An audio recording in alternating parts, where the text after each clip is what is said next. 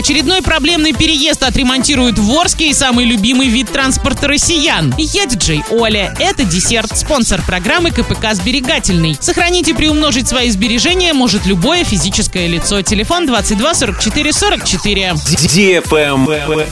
News. В Орске в этом году все-таки отремонтируют один из самых проблемных переездов через трамвайные рельсы на пересечении проспекта Ленина и улицы Нефтяников. Проектно-сметная документация по ремонту переезда уже получила положительное заключение государственной экспертизы. Сейчас начинается процедура торгов по определению подрядной организации, которая займется ремонтом перекрестка. Все работы планируется завершить до окончания дорожного сезона. Финансирование будет проводиться за счет областных дотаций.